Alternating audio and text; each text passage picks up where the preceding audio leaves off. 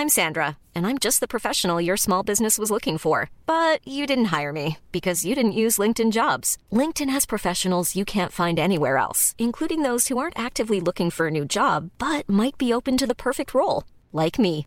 In a given month, over 70% of LinkedIn users don't visit other leading job sites. So if you're not looking on LinkedIn, you'll miss out on great candidates like Sandra. Start hiring professionals like a professional. Post your free job on linkedin.com/people today.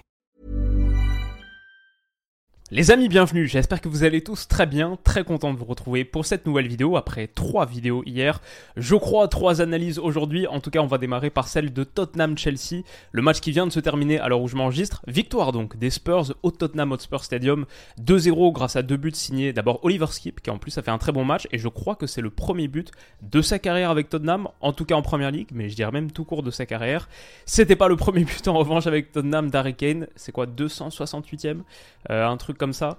Et c'était le second de la partie pour permettre donc aux Spurs de l'emporter 2-0 et consolider leur place dans le top 4 de Première Ligue. Bon, ils ont deux matchs en plus que Newcastle, c'est vrai, mais désormais ils ont 4 longueurs d'écart et ils en ont 9 sur Liverpool, 14 sur Chelsea donc, qui restent englués à la dixième position. Et on va beaucoup parler de Chelsea aujourd'hui. Euh, la honte, c'est un vrai désastre. Il y a quelques chiffres, mais Todd Bowley là dans son siège, c'est c'est une situation très très dure après avoir dépensé autant sur le mercato hivernal. Les chiffres, c'est deux victoires sur les 16 derniers matchs de Première Ligue pour Chelsea, un but sur leurs 6 derniers matchs, toutes compétitions confondues, 3 sur les 10 derniers, 23 buts en 24 journées de Première Ligue. Un secteur offensif, c'est le naufrage, c'est la catastrophe, il se passe absolument rien et Graham Potter pour moi, est au bord du précipice. Je vois pas comment il peut durer beaucoup plus longtemps que ça. Je vois pas comment il peut finir la saison dans ces conditions. Parce que, encore une fois, il y a la défaite, mais il y a la forme, il y a la manière. Et Chelsea a été extrêmement inquiétant aujourd'hui. Alors, j'ai quand même quelques images pour en parler. Déjà, on peut mentionner le 11 qui a été sélectionné par Graham Potter. C'était quasiment le même que contre Dortmund avec un changement. Euh, et c'était, il y avait plus de changements par rapport au match de Première Ligue d'il y a quelques jours. Mais grosso modo, l'équipe de l'expérience avec pas tant de recrues du mercato hivernal, peut-être à part Enzo Fernandez euh, et un autre Joao, Félix. Sinon, on avait Ziyech sur le côté, pas euh, mais pas Moudric, c'était Sterling. Kaya Verts en 9, Loftus-Cheek, Fernandez, Chilwell et Rhys James qui pouvaient être alignés ensemble pour la première fois en première ligue de l'ère Potter. Donc c'était un peu la, la, même chose que contre Dortmund contre Dortmund, c'était pas si mal malgré la défaite. Donc il y avait l'espoir que Chelsea produise un peu plus. Mais moi, je trouve qu'offensivement, il y a vraiment une équipe qui ne fonctionne pas ensemble, qui se comprend pas. Il y a de la qualité individuelle. Moi, il y a beaucoup de joueurs que j'aime beaucoup. Joe Félix, j'aime beaucoup ce joueur. Modric, j'étais déçu de pas le voir démarrer parce que j'aime beaucoup ce joueur. Mais ça marche pas bien ensemble. Les gars se comprennent pas. Ici, sur cette action, moi, je trouve que Joe Félix, il prend pas la bonne décision. Peut-être qu'il y a juste un petit. Euh, se décaler un peu sur la gauche pour lancer Chilwell dans l'espace après un ballon gratté haut en plus. Je sais pas, il y a quelque chose à faire de cette position. Il y a vraiment euh, une supériorité numérique à exploiter. Et Joao Félix, il choisit de s'enfoncer seul et de déclencher là, mi-distance, tout seul, une frappe qui passe nettement, nettement à côté. C'était à la suite d'un potentiel penalty pour Chelsea.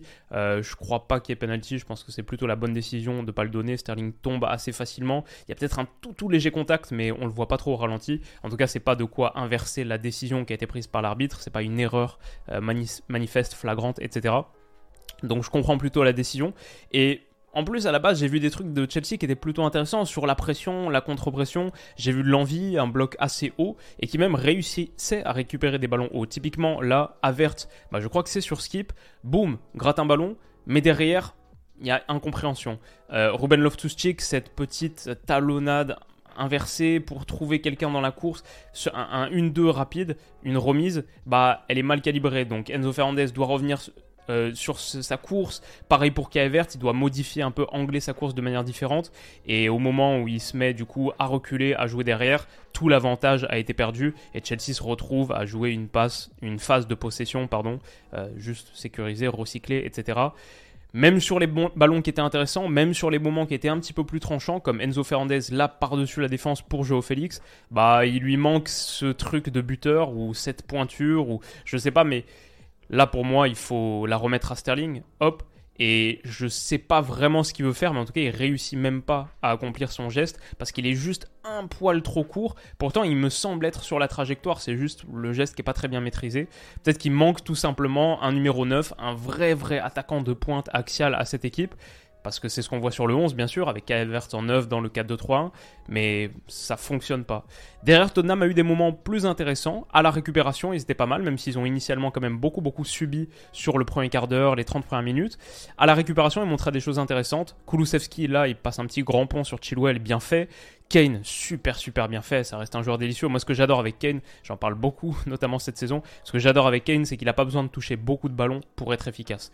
Un ballon de temps en temps, il le bonifie quasiment à chaque fois. La contrôle orienté, hop, super petite passe dans la profondeur pour Ben Davies qui s'est projeté, et ensuite, quelques secondes plus tard, il touche le ballon dans la surface, hop, crochet extérieur, et il passe un petit pont dans la foulée sur Rhys James.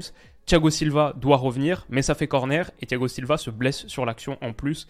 Euh, très dur, je pense que c'est avec Kane qui lui retombe sur le genou derrière. Ça c'est encore une mauvaise nouvelle pour Chelsea et pour les hommes de Graham Potter. Il doit sortir à la 19e minute de jeu, remplacé par Wesley Fofana. On espère que c'est pas trop grave pour lui et pour Chelsea parce que c'était une des, rares satisfactions des Blues cette saison.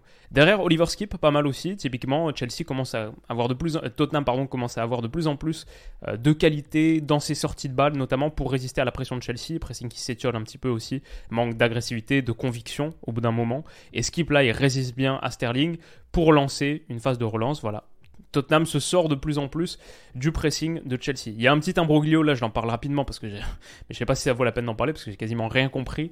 Euh, Ziyech qui se prend un rouge puis c'est checké à la VAR alors qu'il semblait avoir donné la décision grâce à la VAR, genre grâce à l'oreillette. Et en fait il va checker l'écran et finalement il enlève le rouge pour une petite altercation après avoir donné jaune à Avert, on ne sait pas trop pourquoi.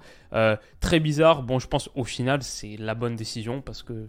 Bah, je c'était un peu léger pour prendre rouge, je pense, la main là comme ça sur l'épaule. Même si c'est un geste assez agressif, euh, Emerson il, exagère en mode x10. Je crois pas tout à fait que c'était rouge. Mais, euh, mais bon, ça, prête à discussion. En tout cas, c'était une situation assez comique. Et derrière, mi-temps, Tottenham revient, marque au bout de 15 secondes. Par un ballon dévié euh, et du coup dégagé, je crois que c'est Enzo Fernandez, pas certain, mais je crois que c'est lui. ça retombe dans les pieds de Skip qui prend le dessus sur Joe Félix qui déclenche la mi-distance. Euh, Kepa est peut-être pas absolument irréprochable, mais c'est une situation défensive qui n'a pas été gérée collectivement en tant qu'équipe. Il manque de caractère, encore plus avec la sortie de Thiago Silva, et ça fait un 0 pour Tottenham. Ouais, coup dur pour les hommes de Graham Potter dès le retour des vestiaires. Euh, quelque part mal payé offensivement, et là ils prennent le, le, coup derrière la nuque défensivement, mais une équipe qui, est plus, qui a plus d'osmose, plus de structure, doit jamais encaisser un but sur une situation comme ça. Là, on voit qu'il y, a de vrais, vrais problèmes. Et puis après, offensivement, moi j'ai vu des moments vraiment désastreux. Euh, genre là, il y a quelque chose d'intéressant à jouer. La ligne de Tottenham, elle est assez haute. Il n'y a pas de supériorité numérique évidente pour Chelsea, mais il y a quand même des espaces dans lesquels jouer. Euh, Joe Félix, il est parti beaucoup trop tôt, mais cette ligne, elle est, même pas très bien alignée en plus. Et c'est que des gars qui se comprennent pas en fait. Enzo Fernandez, bon bah du coup, il tente une passe un peu directe comme ça à destination de Joe Félix, euh, de Kai Havertz, mais Havertz il doit pivoter, se retourner parce qu'elle n'est pas vraiment dans le bon sens ou parce que lui, il n'a pas vraiment lu ce que Enzo Fernandez voulait faire. Donc il doit faire un petit, il doit se retourner un petit peu comme ça, ce qui fait là, hop. Et l'avantage est perdu, même s'il réussit à écarter de l'autre côté pour Hakim Ziyech, qui écarte un petit peu la ligne de Tottenham avec un placement proche de la ligne de touche. Et bah Rhys James, il fait ce dédoublement intérieur, on le voyait venir d'ici pour soutenir l'action. Il fait ce dédoublement intérieur, mais quasiment sur Ziyech, il, a quasiment failli le faire tomber, et euh, il passe par-dessus le ballon comme ça. C'est des petits détails, mais pour moi c'est typique d'une équipe qui ne sait pas attaquer ensemble. Et derrière, Ziyech, il est un peu en, déséquilibre, du coup, il réagit au dédoublement très très proche de lui de Rhys James, et sa passe, elle est transmise dans un intervalle qui n'existe pas. Ça conduit Rhys James à faire une faute, euh, tout simplement, et Tottenham récupère une équipe qui attaque très très mal ensemble.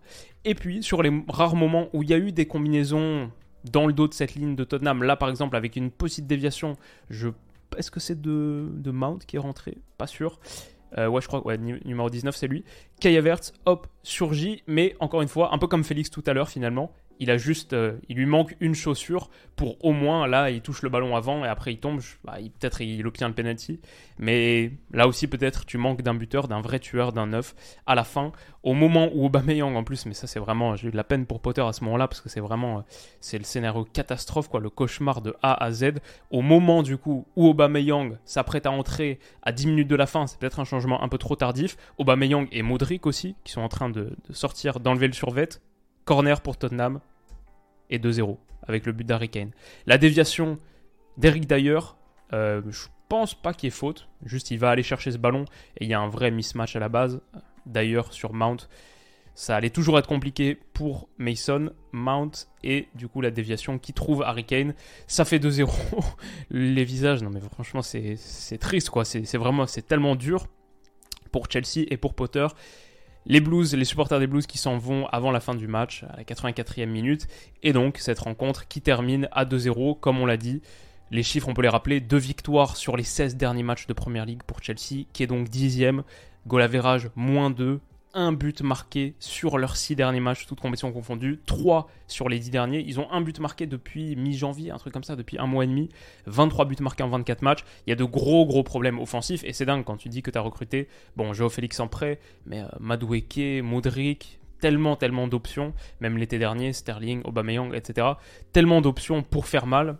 Et il n'y a pas grand chose qui est créé. Donc c'est dur et il va falloir que ça change. Il faut absolument que ça change. Chelsea, avec tout l'investissement, le, pari financier qui a été pris, etc.